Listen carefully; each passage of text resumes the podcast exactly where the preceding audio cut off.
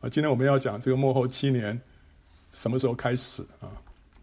那么第一个，我们要先明白神的时刻，我们现在是处在什么时间点啊？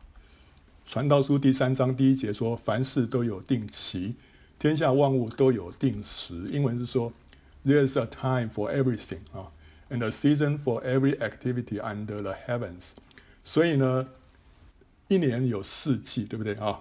所以农夫要从事他的农作啊，要随着这个时令啊，随着这个节气做他所该做的事情。所以在东方，我们如果在中国的话，是我们是春耕、夏耘、秋收、冬藏，对不对啊？在不同的时间，在不同的季节，你就做不同的事情啊。所以我们像农夫就需要知道那个节气，知道那个时令。那今天我们需要知道神的时间啊。那以撒迦支派有两百族长，都通达时务，知道以色列人所当行的。他们族兄弟都听从他们的命令啊，所以历代志上十二章三十二节所讲的。所以这里提到以萨迦支派的族长啊，他们有这样的一个特质是什么？叫做通达时务啊。英文是什么？英文说 “men who understood the times and knew what Israel should do” 啊。他们知道 the times，知道那个时间，然后呢，就知道说以色列人那时候应该要做什么，所以他们知道那个时那个时间啊，所以他们这个是很很重要的一件事情，为了这些作作为这些领袖啊啊，这个以色列人那时候他们是围着这个会幕安营啊，那东西南北这样子，然后东边有三个支派，犹大、以萨迦跟西布伦，南边有三个支派。流便、西缅跟迦得，西边三个支派，北边三个支派。那有云彩照在会幕的上方啊、好了，哪一天这个云彩收上去了，就表示说他们应该要拔营起行了。那个时候呢，利未人就会把这个会幕给它拆解，然后呢，就扛着约柜就往前行。所以他们走在最前面啊。那以色列人就跟着约柜要往前，在旷野里面要走到下一站去啊。那这时候。这个约柜往前行了，这时候呢，他们以色列人他们就要吹号啊，那他们吹这个两只银号，第一次吹的时候呢，啊，这个东边的三个支派就要跟上去；第二次吹的时候呢，南边三个支派就跟上去；第三次呢，就西边的三个支派跟上去；啊，吹第四次的时候，北边的三个支派就跟上去。所以十二个支派就这样子啊排队啊，就是跟着这个。约柜往前行，那我们看到走在最前面的是犹大支派，犹大支派一向都是带头的啊，因为犹大支派是预表这个君王啊，他一向在十二个支派里面，他带头。后来我们看见他们出去打仗的时候，神也说犹大支派先上啊，所以犹大支派往往是带头的。但是我们很有趣的看到，就是说跟着犹大支派的下一个支派是哪一个支派呢？就是以撒迦支派啊，以撒迦支派。我们知道的约柜是预表神的同在啊，犹大是预表君王，在弟兄当中是带头的，以撒家呢就预表什么？是灵里面敏锐，知道神的时间的一般人。他们呢一看到云彩收上去，就比别的支派先行动，立刻拔营，跟上犹大支派的脚步。其他的支派看到云彩收上去，他们还可以慢慢收拾，因为他们排在后面嘛。但是以撒家支派，他们一看到云彩送上去，他们马上就要行动，因为他们是是紧跟着犹大支派的，所以他们要比较怎么样？要警醒，要警醒。所以这个是以萨迦支派的一个特点。所以他们东西也不能太复杂，他们他们 如果他们家当太多哈，这也是会影响他们的行动，对不对哈？所以我们今天今天要跟随神的脚步啊，跟随神的行动，我们也需要。轻车呃简从，是不是哈？就是就是不能太多东西缠累我们啊。我们需要这个主一吩咐，我们就要马上跟着行动的啊。所以圣经里面说，我们要脱去各样容易残累我们的罪啊，要奔那摆在我们前头的路程。好，所以以撒迦是一个知道神时刻的一个支派啊。好，那我们现在是在什么时刻？我们现在已经到了启示录第六印的末尾了啊，羔羊即将要揭开第七印啊，天使要开始吹第一号了啊，所以七号要开始了。那这个我们可以看这个前几个礼拜讲这个吹角节的回顾与前瞻啊，那边讲的有更详细一点。那换句话说，再过不久，幕后七年大灾难就要开始了。我们目前正处于这个暴风雨的前夕啊。啊，这个是这个图就是讲幕后的七年啊，前面先有七号，后面有七晚啊。那这个复活跟被提呢，是发生在这个第七号的时候，就末后末次号筒吹响。那那是一个吹角节啊。为什么在吹角节？神让一些事情就在这个节期当中发生，所以让这个节期所预表的东西啊，就真真实实的在那个天那一天当。的时候啊，就应验了。所以吹角节所预表的复活被提，实现在当天，就像是基督在逾越节被杀，在献初熟大麦的时候复活，还有圣灵在五旬节降临一样。啊，因为逾越节就讲到被杀的羔羊，所以主耶稣就是在那天被杀。献初熟大麦的时候，就是讲到那个在预表这个复活，就主耶稣就是在那天复活。五旬节献上的那个。那个什么，那个呃饼，还有什么有这个当中有酵，这就是预表圣灵的降临啊、哦，所以，所以这个都在这个节期的时候发生。所以呢，复活被提，我们也可以明白，一定就是在吹角节的时候，因为吹角节就是预表复活被提嘛，所以在那天复活被提是非常合理的一件事情。我们等下还会讲更详细一点啊、好了，从复活被提，我们看。就往前推一千八百零一天，我们就知道七年大灾难是什么时候开始。为什么一千八百零一天呢？就是前三年半的一千两百六十天，加上第五号蝗虫灾的这个五个月，就是一百五十天。然后第六号呢，是一年一个月又一天啊，所以三百六十加上三十加上一，就是三百九十一天。把这些天数加在一起，就是一千八百零一天啊。好，所以从一个吹角节往前推一千八百零一天，我们就知道末后七年的大灾难什么时候开始啊？好，如果这个吹角节啊，我们是讲，如果二零二五年的吹角节啊，那时候被提的话，那七年大灾难就应该是二零二零年的十月十八号开始。那如果是二零二六年的吹角节被提的话，那就是二零二一年的十月七号大灾难开始。那一样的，我们往一直往后啊，我们就可以去查哈。那二零二七年吹角节是哪一天？我们就可以回头知道说，那七年大灾难就是二零二二年的十月二十七号开始。好了，这个今年的十月十八号刚刚过去啊，没事，呃，没事。所以可见我们不会在二零二五年的吹角节被提啊。所以，所以第一个可能我们把它排除掉了，对不对啊？那下一个要看的就是，会不会是明年的十月七号开始七年的大灾难啊？好，那呃，我们当然到时候我们看了就知道，对不对哈？但是呢，这个时间点其实是非常非常特别的一个时间点，值得我们特别的关注啊。它的重要性远超过其他时候，就是远超过二零二二、二三、二四以后的这个十月份啊。为什么这个时间点特别值得我们关注？因为这组日期有三个大的特点啊，第一个特点是什么啊？好了，二零二六年的吹角节哈是九月十二号啊，呃，就是说我们如果说是明年的十月开始七年大灾难的话，就是二零二六年的九月十二号啊复活被提啊。好，那从这一天呢，我们再往前啊，就是这个。退后这个一一百五十加上三百九十一啊，就可以知道说是二零二五年的三月二十号，那时候敌基督会设立他的偶像啊。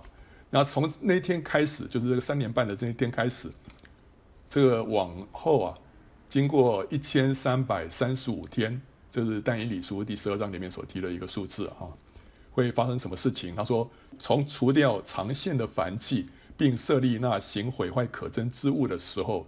等到什么一千三百三十五日的那人变为有福，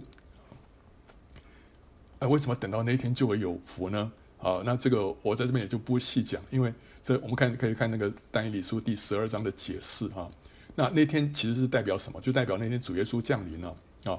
所以能够那时候在大灾难当中啊，甚至那个犹太人啊，被敌基督的军队围攻啊，包围在耶路撒冷。那时候他们被困在里面。他说：“如果你能能够等到一千三百三十五日的话，就会有福。为什么？因为因为那一天主耶稣会从天降临在橄榄山，哦，然后橄榄山会从中间分开来，然后那些被困的那些犹太人呢，他们就可以从橄榄山的这中间啊就逃走。啊，所以那是一千三百三十五天呢，是主耶稣降临的日子啊。好，那那时候是什么时候呢？如果从这样推的话，就是二零二八年的十一月十十四号。”啊，所以如果明年十月大灾难开始，那主耶稣什么时候再来呢？就是二零二八年啊。好，那二零二八年主耶稣再来，这就应验了另外圣经里面的另外一个预言啊。什么预言？就是马太福音二十四章的这个预言。主耶稣说：“你们可以从无花果树学个比方，当树枝发嫩长叶的时候，你们就知道夏天近了。”这样你们看得见这一切的事，也该知道人子近了，正在门口了。我是在告诉你们，这世代还没有过去，这些事就是主再再来这个事情啊，都要成就啊。好，无花果树是代表以色列国，无花果树发嫩长叶，就讲到以色列复国啊。那以色列复国是一九四八年呢、他说，那一个世代没有过去，这些事都要成就啊。他说这世代了。那其实我很多解经家就认为说，这个这样解释的话，这个世代如果主耶稣那个世代的话就不通了，因为主耶稣那个世代过去了，主并没有再来，所以这句话应该要怎么解释呢？就应该解释成为说，这个你看到以色列复国之后，一个世代还没过去，主就要再来。那一个世代是多久呢？如果根据诗篇九十篇第十节，就是我们一生的年日是七十岁，若是强壮，可到八十岁。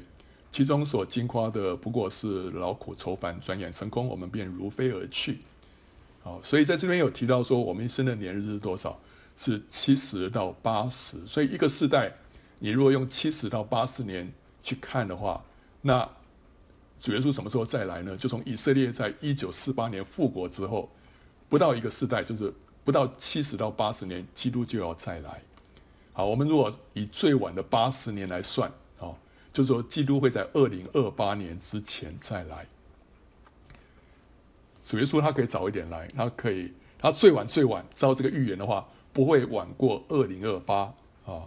好，结果我们刚刚看到，如果明年大灾难开始的话，主耶稣再来的时间是什么？二零二八。那这个其实，如果主耶稣真的是二零二八再来的话，这蛮符合神的特性的。神有什么样的特性？他有个性情，就是他是急于施恩。他迟于降罚。当主耶稣再来的时候，那是审判临到这个世界了。但是主耶稣一直宽容，一直宽容，一直宽容，一直延迟他的再来的时间。这是蛮符合他的，就是圣经里面所启示神的样子。当以色列人在旷野漂流满四十年，然后在巴比伦他们满七十年的时候，神就怎么立刻施恩，他丝毫不会迟延，而且他降罚的年数是从。最早的时刻开始算起，那时候他他们被掳要到巴比伦，呃，先知预言就是说会会被掳七十年。其实以色列人他们被掳是分三批的，结果这个七十年神是从从哪一批开始算？神是从最早的那一批啊，就是但以理被掳的那时候，就是主前六百零六年那时候开始算，那七十年。他不是从最晚的那一批开始算，如果从最晚的那一批开始算的话，那些人还要再多待个那个二十年哦。那但是神的施恩都是他把那个那个他们受苦的年日啊尽量缩短啊、哦，所以这个是神神的做法。但是他如果要要让他们受罚的话，神是一再宽容，一再宽容，一直拖延。所以以色列他们被掳啊，是神在一是一再拖延的。那现在神这个基督要回来审判这个世界。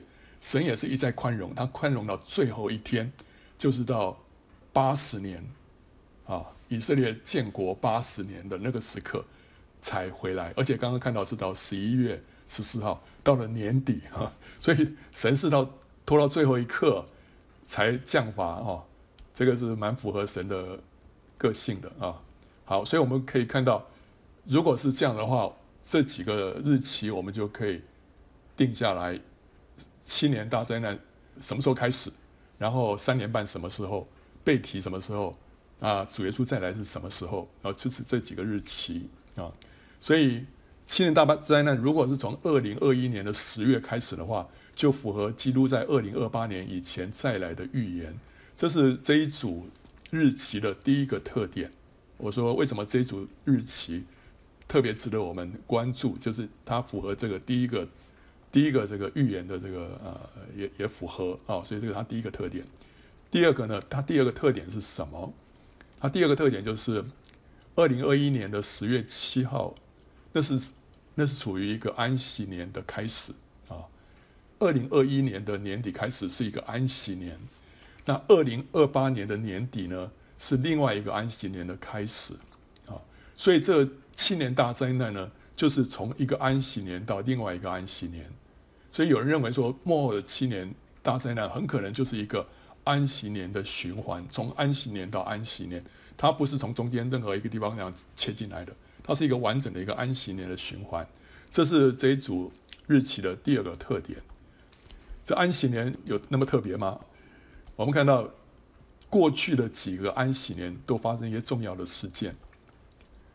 这个一九九四年，那时候是在一个安息年，发生了什么？那时候发生全球的债市崩盘。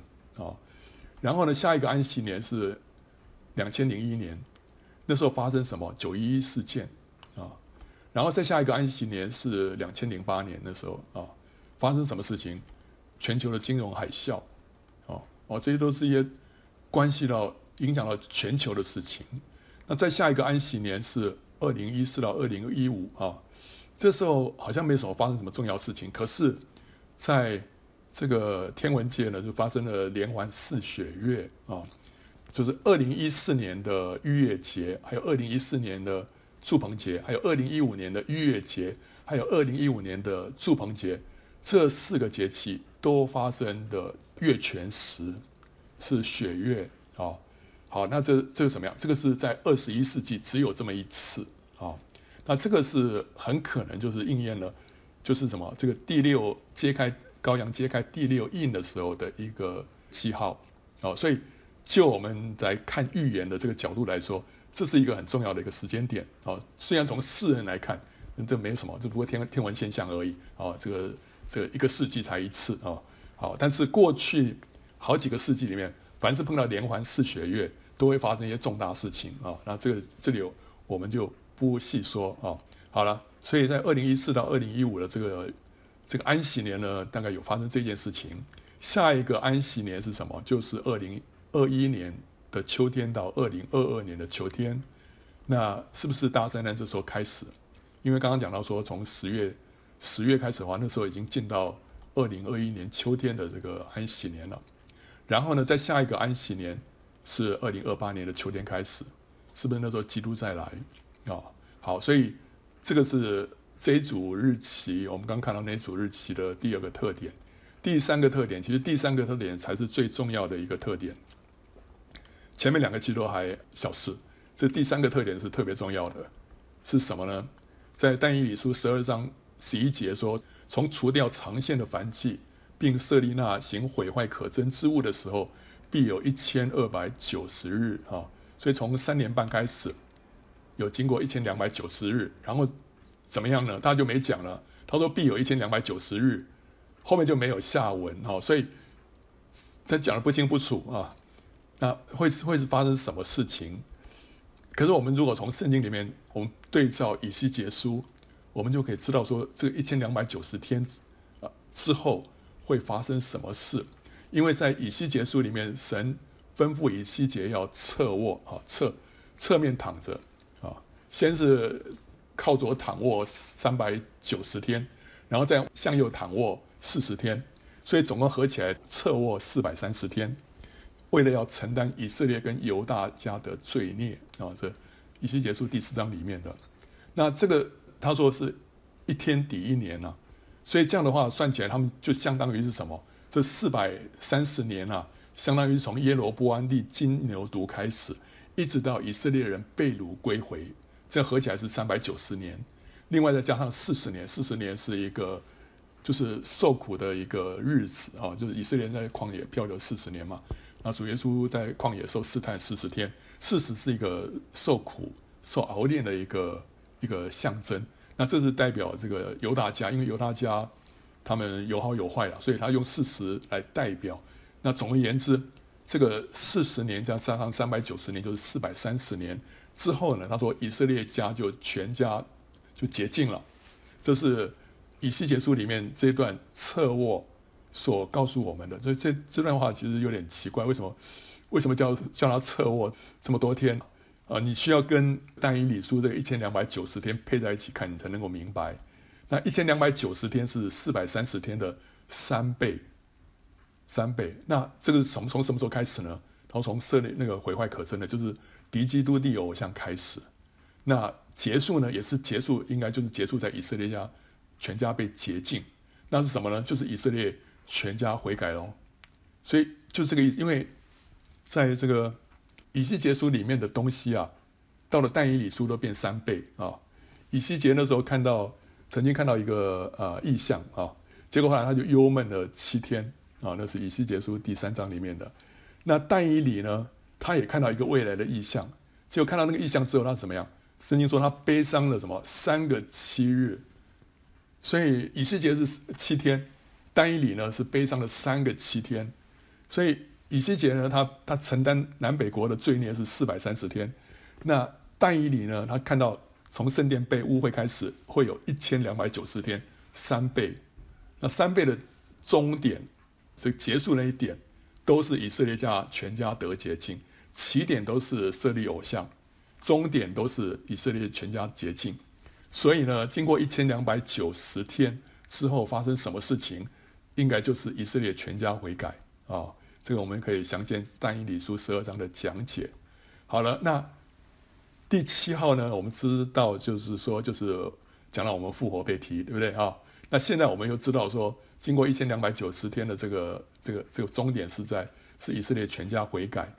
好，那这是我我们的解读了啊。那你你要证明一下这个解读正不正确，有一个办法啊？为什么？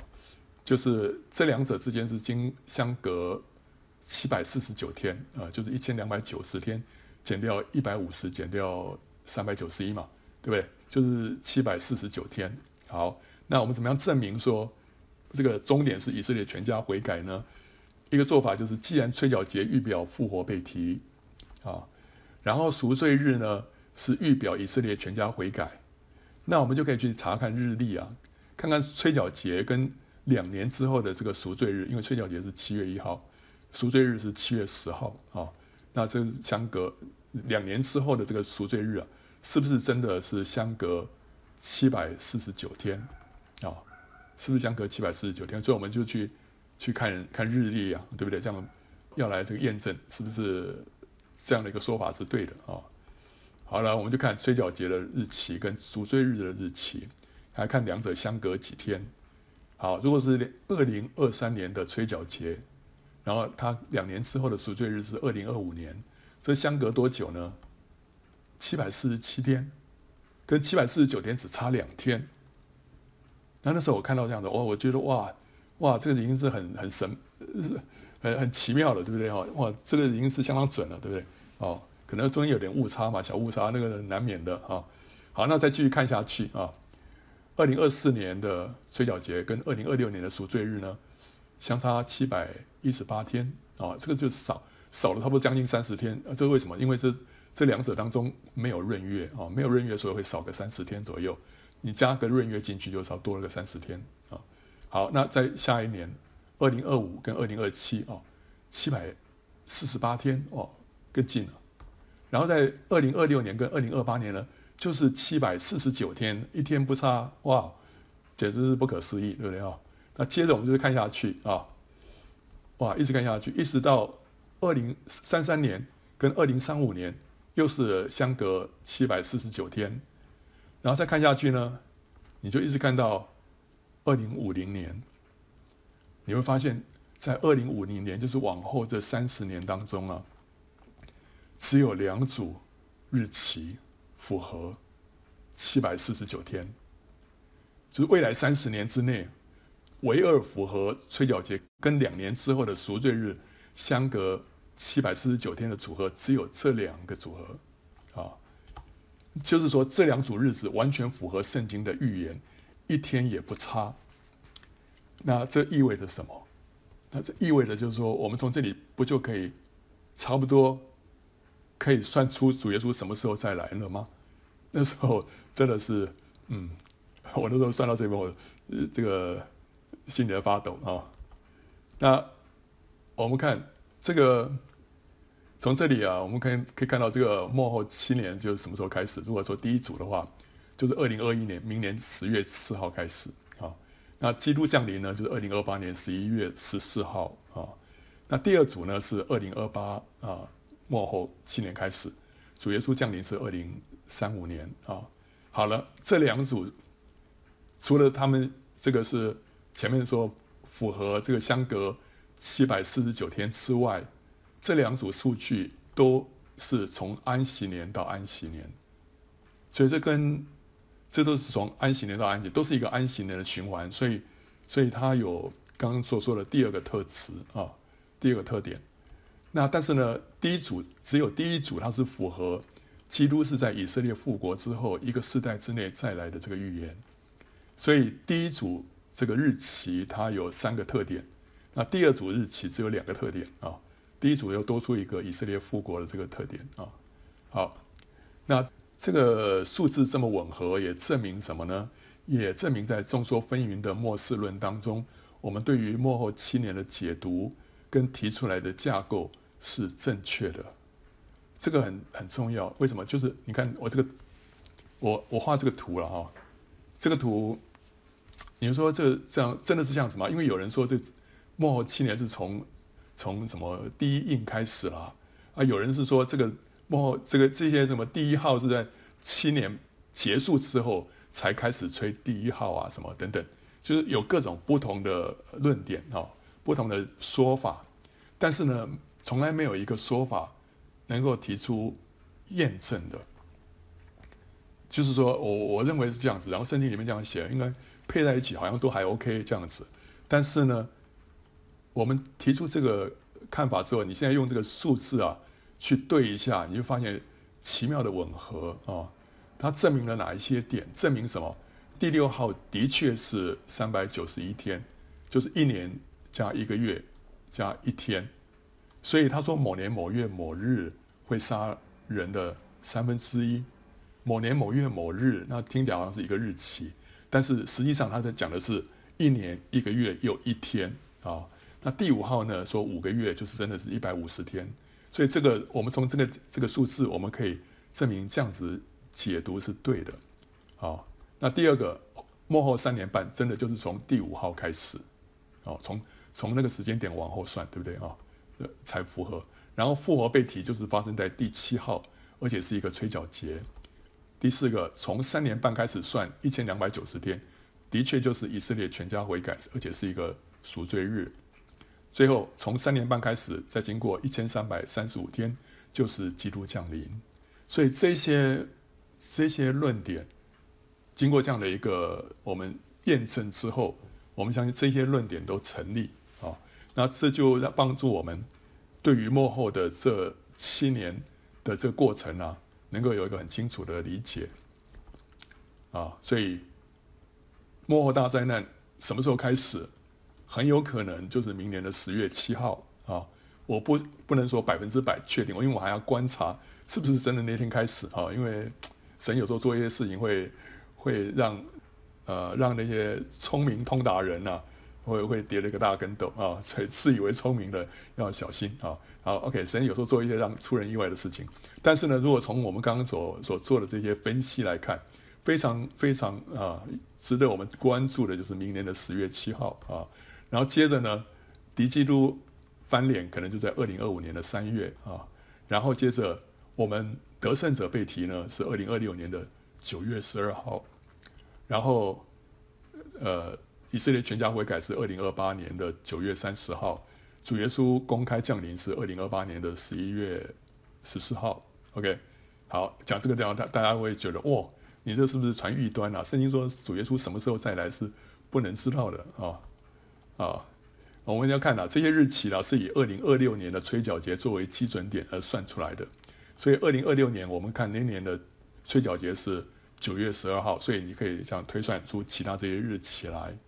可是如果二零二六年的吹角节是按照古老的观察法来决定的话呢，就比现行的这个犹太历会晚一两天，因为用观察法去去决定每个月什么时候开始，跟你这个用计算的，我们目现行的是计算的，会差一呃，可能是一样，可能是晚一天，可能是晚两天，这是根据过去他们所做的比较，所以得到这样的一个结论。那如果是这样的话，整组日期就要往后延一两天，因为我们不知道。神所谓的这个吹角节到底是根据古老的算法还是现代的这个算法啊、那如果往后一两天的话，就是比方说明年本来是十月七号，就变十月八号或十月九号啊、那整个都是往后延个一两天这样子。好，那我们甚至于不是说那日子那时辰没有人知道吗？我们现在居然把日子好像定出来了，可是现在甚至于时辰我们都可以推论出来。什么时辰会被提哦？圣经里面有告诉我们吗？啊，你看哦，我们可以知道，就是说，既然复活被提是必须发生在一个吹角节，而这个复活被提又是一个全球性的事件，所以意思就是说，不论在任何时区，复活被提发生的那一刻，那个时各个时区都是吹角节。啊，不是说只有耶路撒冷是吹角节，其他都随便啊，这个。各个地方没有啊，因为这个每个地方它都有被提的事情发生，所以每个地方都应该要都是要吹角节才行。那这样的话，只有一个时间点可以满足这个条件，就是当国际换日线是下午六点的时候，那时候就犹太历而言，全球都是同一天。啊，这怎么怎么解释啊？怎么看啊？啊，你看这个是这个全球的时区了哈，这。旁这个太平洋中间有一条国际换日线啊，如果你你从西边往东边走的话，经过这个国日国际换日线，你要减掉一天啊。那从东边往西边走，经过国际换日线，你要加一天啊。好，OK，那呃怎么看啊？这个好，如果说国际换日线是呃这个是是零点的时候是这样子啊。好，就阳历来讲了哈。当国际换日线是五月五月零点的时候，全球各个时区的日期都是一样的。比方说我们在温哥华啊啊，礼拜三早上四点，那在中国香港台湾是也是一样，也是礼拜三，但是是晚上八点。同样啊，这两个地方都是礼拜三，所以它日期是都一样的。那可是换换一个时间点，看如果是这样子的话。当国际换日线不是零点的时候，全世界会分成两个日期，啊，OK，从国际换日线到零点那个位置是前一天，那从零点到到东以东了，这边是日期是后一天。比方说，这个时候温哥华是星期三晚上十点，那在中国这边呢是星期四的下午两点了。所以你看到这个全球就分成两个日期，一个星期三，一个星期四，对不对？哦，那这是因为这个国际换日线那边不是不是零点啊。好，那可是就犹太历来讲，当国际换日线是十八点，就是傍晚六点的时候，全世界才是同一天，因为犹太历的一天是从傍晚的六点开始，到第二天的傍晚六点结束。好，所以意思是什么？只有在这个时间点。全世界的被提事件才可能都发生在吹角节，啊，在国际换日线那边是下午六点，就是表示说吹角节那时候在这个地方刚开始，可是经过您绕了这个三百六十度到了另外一头啊，这个地方呢的吹角节啊，就在国际换日线的西边这个地方，吹角节才刚要结束，快要快要到六点了，好，所以在这当两者之间呢，都是什么？都是吹角节啊。那所以，当末次号筒吹响的时候，是在这个时刻。那时候，西半球是晚上，东半球是白天。那这个时间呢、国际换日线是是傍晚六点啊，是九月十一号。那时候美西是什么时候？是晚上十点。那但是因为那个时间呢、啊、是九月，所以那时候是美国跟加拿大都是夏令时间啊，所以那个时候我们这边是晚上十一点啊，晚上十一点是九月十一号的晚上十一点。美东呢是晚上两点啊，标准时间是一点啊。那英国是标准时间是早上六点，但是他们也是夏令时间，所以那时候他们是早上七点啊，是九月十二号了。以色列呢是。早上八点，但是是夏令时间是早上九点。那中国香港台湾是下午两点，因为中国香港台湾不是不实施这个夏令时间的，所以就是两点，是九月十二号。所以这个是意思就是说，我们连这个背题的这个时辰，我们从这个表，我们大概都可以知道。啊，就是说，所以呃，到时候背题发生的时候，我们在正在准备要睡觉啊。或者说是你这个已经起床了，或者说你那时候正在下午正在工作，哦，我们现在有会有点有点这个 idea 啊，有点有点概念啊。也许那天呢，你就晚上就不要睡觉了，就在那边安安静等候了啊。好，所以圣经里面说啊，当那一夜啊，两个人在一个床上要取去一个撇下一个啊，然后这是这是在晚上，然后另外有一个地方呢是。是两个女人一同推磨，要取去一个撇下一个；两个人在田里要取去一个撇下一个。啊，好，就是一边是晚上，一边是白天。那你就说哇，主来日子不是不可以知道的吗？你这样的话是传传异端哦，哦，这是绝对是不可能的事情哦，哦，好了，主耶稣怎么说？他说：“但那时那时辰，没有人知道，连天上的使者也不知道，子也不知道，唯独父知道。”连主耶稣都不知道，你怎么你怎么可能知道？你比你比主耶稣还厉害吗？不是啊，因为那什么？因为主耶稣讲这话的时候，那时候耶稣还在肉身里面，他还没有复活升天之前哦的那个的状况。那时候如果天父不指示耶稣的话，耶稣就一无所知。虽然他是神，但是他不以自己与神同等为强夺。那时候他是他是在人的肉身里面受到限制，所以那时候主耶稣行神迹也好。是是圣灵给他这个属灵的恩赐，主耶稣那时候知道人家心里有想什么，那是一个属灵的恩赐，叫做知识的言语，不是说因为他是神，所以他就无所不知。没有，主耶稣他们那时候没有没有动用到他任何的神性，他完全是在人的这个地位里面领受了圣灵来的这个启示跟这个恩赐啊。所以如果天父不启示耶稣，主耶稣真的就一无所知啊。那主耶稣也只做天父要他做的事情，所以这个都是，所以那时候他说我所做的事你们也要做，为什么？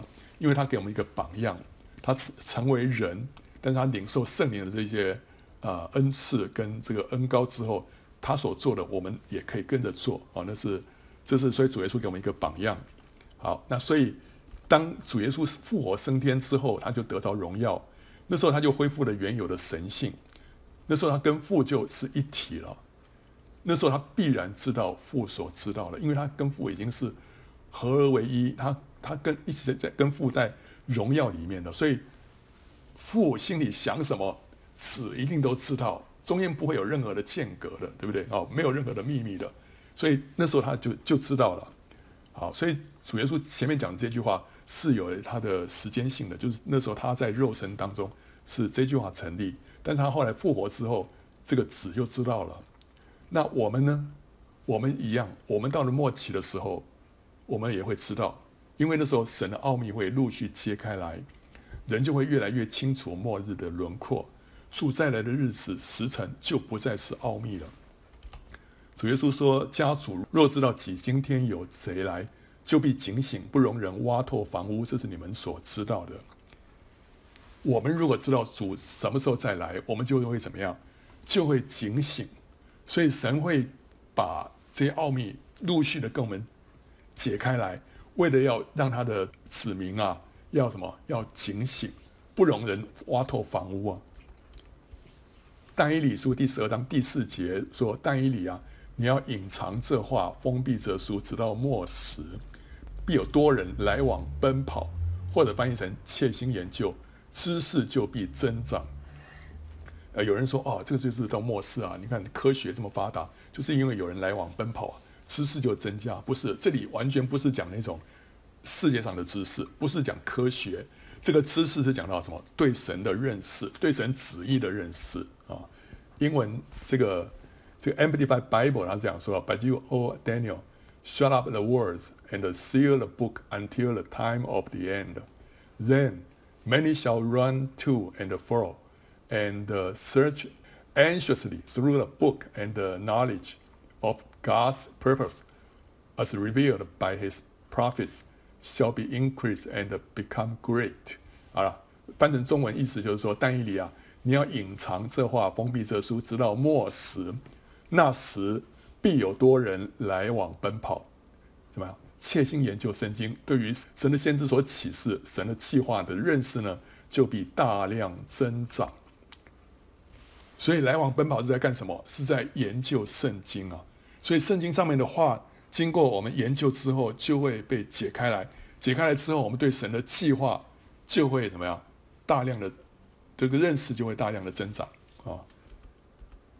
然后接着他那个但以理书十二章又继续就说了，他说：“但以理啊，你只管去，因为这话已经隐藏封闭，直到什么时候？直到末时。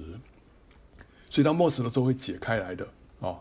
它是封闭到末时。”必有许多人使自己清净洁白，且被熬炼；但恶人仍必行恶，一切恶人都不明白，唯独智慧人能够明白。所以神的奥秘会解开来的，但只有智慧人能够知道，恶人还是不知道的。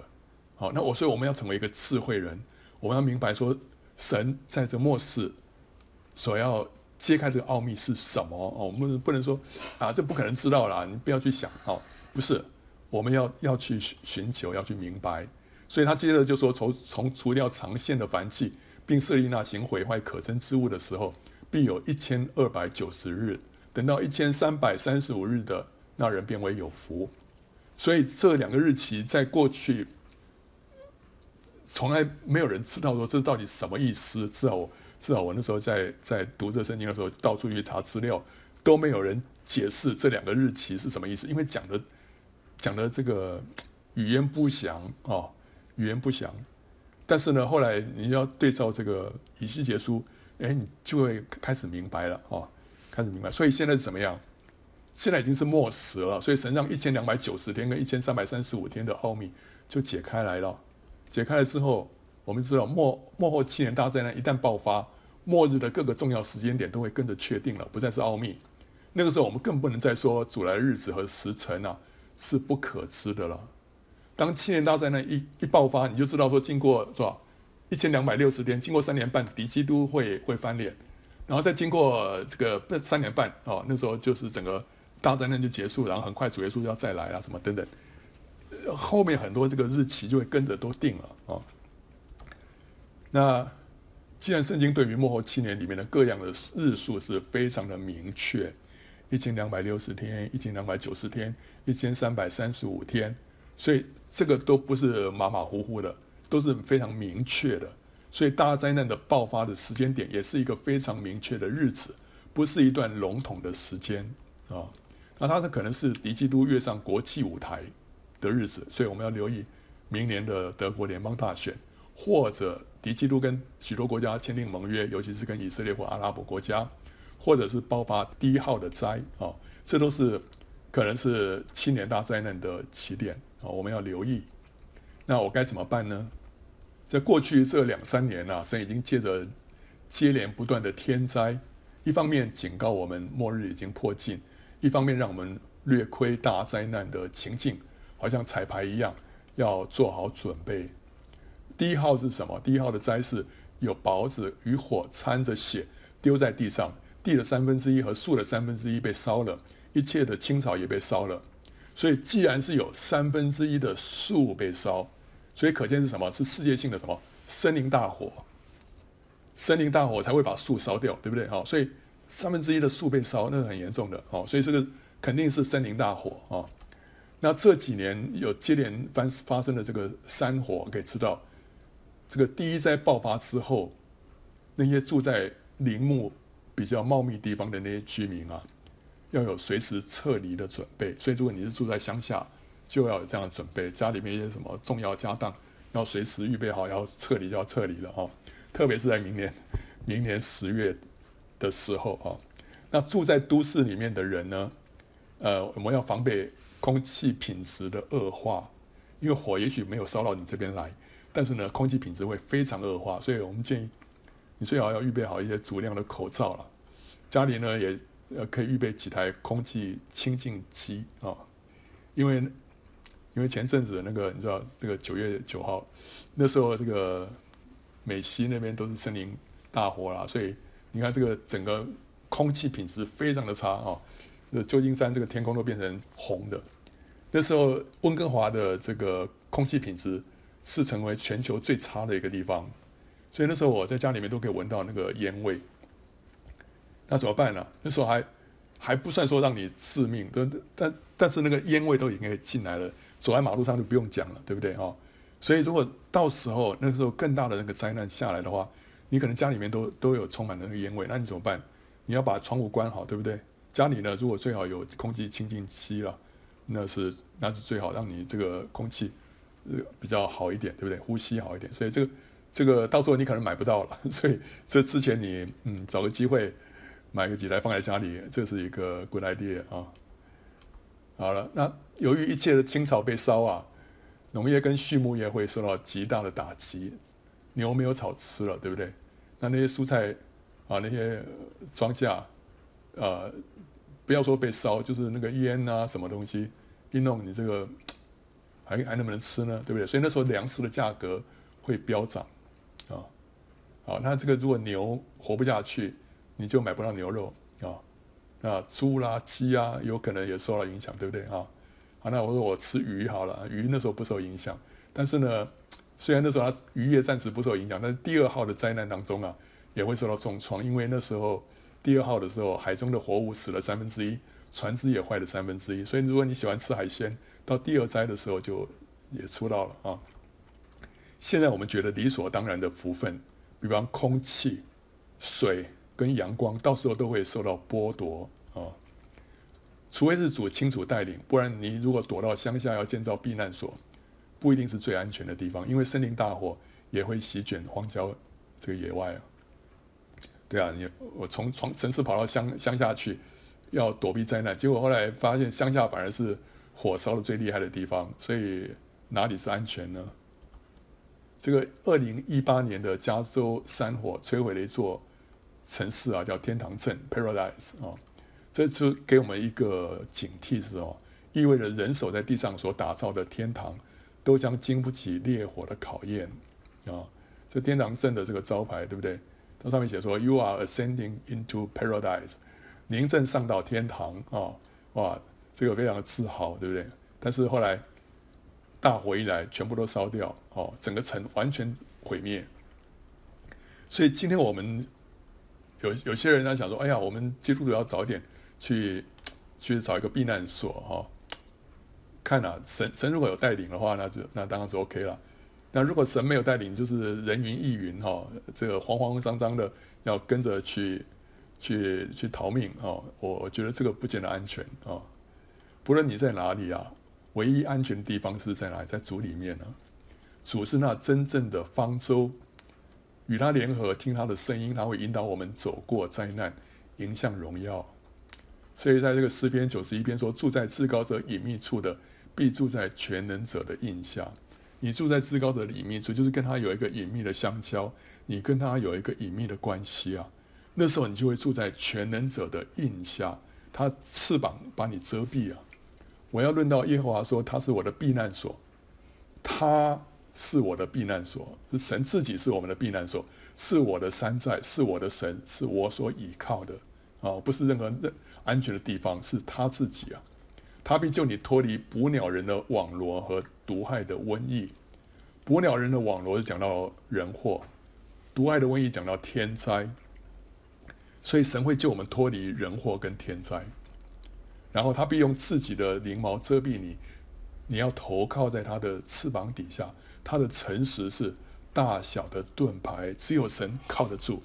他的诚实是大小的盾牌啊，其他世界上的一切都靠不住啊。你必不怕黑夜的惊骇，或是白日飞的箭，这讲到人祸啊；也不怕黑夜行的瘟疫，或是无间灭人的毒病，这讲到天灾啊，这些天灾人祸都不用害怕。虽有千人扑倒在你旁边，万人扑倒在你右边，这灾却不得临近你。你为亲眼观看，见恶人遭报。所以当大灾难临到的时候，你会看到有一些那些逼迫基督徒的人在灾难当中丧命。我们从那个那个新冠病毒啊，那时候在武汉爆发，那武汉第一个死的这个政府官员是什么？就是一个逼迫基督徒的一个公安单位里面的头头啊。所以这神给我们一些暗示啊，就是说这是将来大灾难的当中会发生的事情。那些逼迫基督徒的，他们会遭报啊。耶和华是我的避难所，他你已将至高者当你的居所。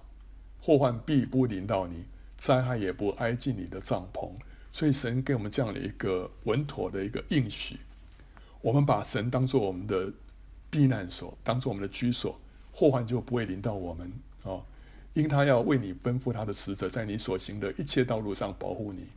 他们要用手托着你，免得你的脚碰在石头上。你要踹在狮子和毁蛇的身上，践踏少壮狮子和大蛇。狮子、尾蛇、少壮狮子跟大蛇，这些都讲到仇敌啊，撒旦。所以，我们不仅我们可以幸免于难，而且我们也要得胜仇敌。在这灾难当中，我们会多结果子。在世人最害怕的时候，却是基督徒起来得胜的时候，是基督徒起来掳掠仇敌、要抢救灵魂的时刻啊！神说：“因为他专心爱我，我就要搭救他；因为他知道我的名。”我要把它安置在高处。我们知道神认识神，他会把我们安置在高处啊。他他若求告我，我就应允他。他在极难中，我要与他同在，我要搭救他，使他尊贵啊。所以有神的同在，我们就不需要害怕。有神同在，我们就不需要害怕。我要使他足享长寿，将我的救恩显明给他。经过这些灾难之后，我们马上要进到千禧年的荣耀当中。那时候是，那是那是一个一个永远的荣耀，所以我们我们 我们老是看前面这几年，哎呀，我到哪边去逃难啊？你不知道，越过这个门槛就是永远的荣耀啊！哦，所以我们要看到后面的荣耀。你即使前面我们会经过一些苦难，我们也是欢欢喜喜的，甚至于即使殉道，我们都觉得是荣耀，我们很快就会再复活啊！所以这目前是我们什么扎根的时刻。冬天呢，树叶落尽，是大树深深向下扎根的时候。根扎的越深，将来就越能够经得起风暴。所以这时候我们要向下扎根，要跟神建立一个稳妥的关系啊啊！因为新冠疫情啊，很多基督徒就没办法像往常一样在会堂里面聚会，享受美好的敬拜跟肢体的交通。那神在做什么？这个是偶然吗？不是偶然。那这是仇敌的工作吗？不是仇敌的工作，这是神的作为。神在借此训练我们，要单独与神同在，眼目单单放在主的身上啊，让我们随时随地、任何情况都可以成为至圣所。我们被圣灵充满。所以你看诗篇四十二篇啊，我从前与众人同往，用欢呼称赞的声音领他们到神的殿里，大家守节。我追想这些事。我的心极其悲伤，这是一个利未人写的，对不对啊？那时候他带领众人去敬拜神啊，可是现在不行了，对不对？不行了，这个聚会都都停止了，怎么办？他心里极其悲伤啊。然后我的心呐、啊，你为何忧闷？为何在我里面烦躁？应当仰望神，因他笑脸帮助我，我还要称赞他。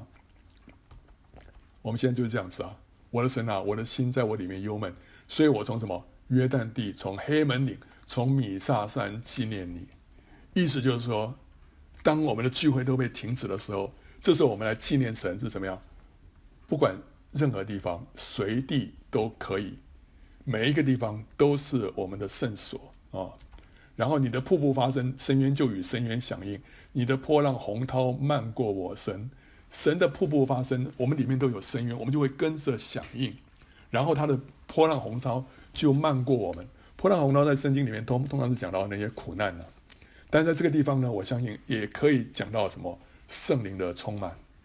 所以，所以当神那边一发声，我们里面呢马上有一个回应，我们可以听见神的声音。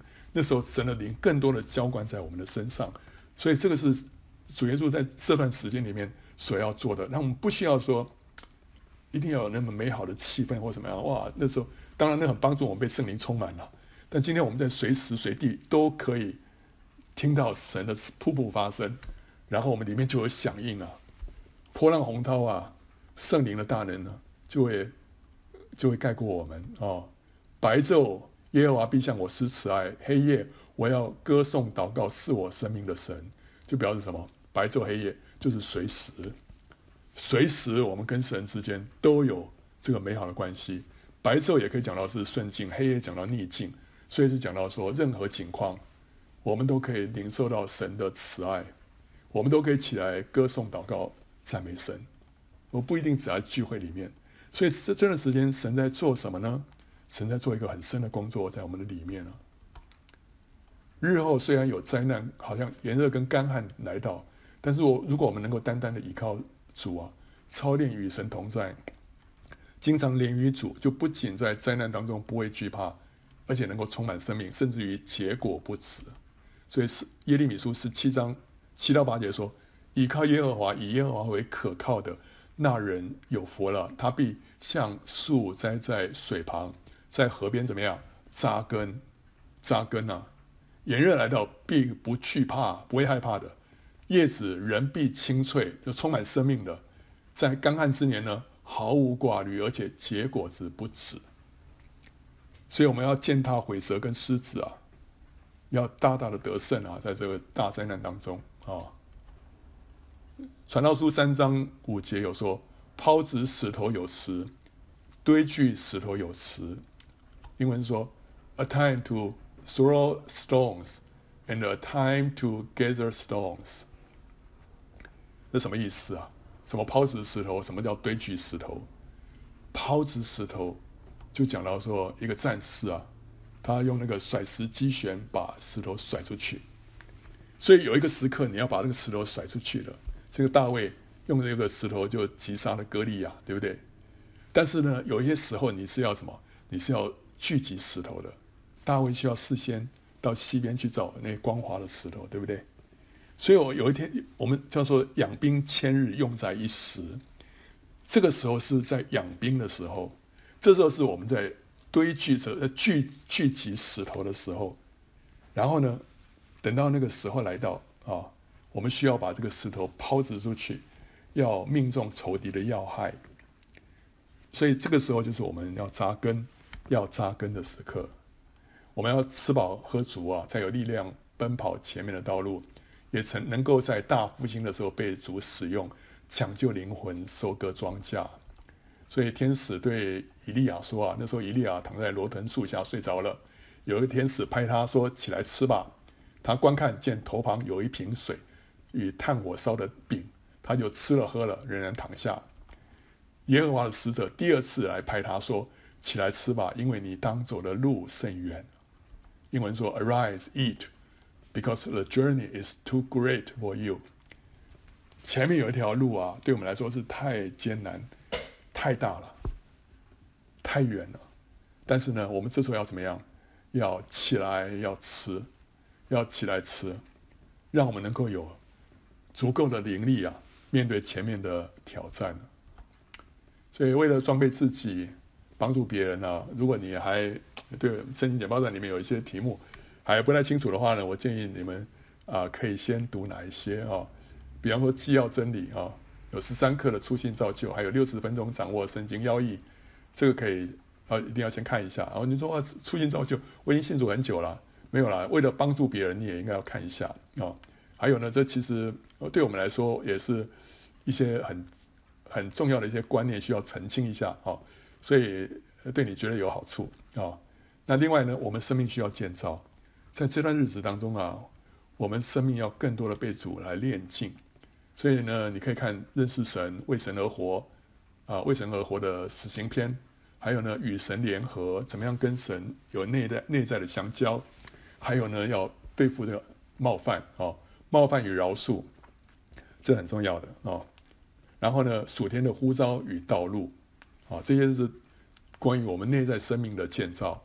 那我们也是要对神的时刻要有这些了解，所以你可以看末日时辰，火能被提吗？从山火看末日啊。然后另外，你对圣经啊，这个十堂课认识圣经，这个这个也可以帮助别人啊。所以你自己也掌握这个圣经里面的一些要点啊。最后呢，你就可以开始逐卷查经啊。那这个几卷比较重要的圣经里面，几卷比较重要，我们需要知道一个创世纪、出埃及记啊。然后福音书里面的马可福音啊比较短的，然后罗马书，然后启示录啊，这这几卷书，我建议大家啊要看一下我们这个圣经简报站啊。那其他的当然是，我希望整个大家都看过啊。但是我现在先挑一些了啊。如果说你不太知道说从何处开始的话，这个是帮助我们要向下扎根啊，向下扎根。我们知道现在的时间点，我。个人非常相信，七年大灾难可能是明年十月开始，啊，当然这个还要到时候观察旁边的所有的事情是不是都都吻合。但是你会发现，神做事情往往在一夜之间就会有一个突然很大的改变。所以现在看起来好像还还不像，但是嗯，到那时候你就知道很多事情就会突然都成熟了啊。好，所以呢，我们要预备自己的时间并不是太多。刚刚过去这个十月十八号没事哈，就表示说神再给我们有一年的时间让我们预备啊，所以我们就要抓住机会啊，向下扎根啊，然后我们很快就要经历这张人类有史以来最伟大的时刻啊，真的是最伟大的时刻，然后我们要进到永远的荣耀里面去啊，好，欢迎到圣经简报站观看更多相关的视频。和下载 PowerPoint 档啊，BiblePoint.net 或者是 SJPPT.net。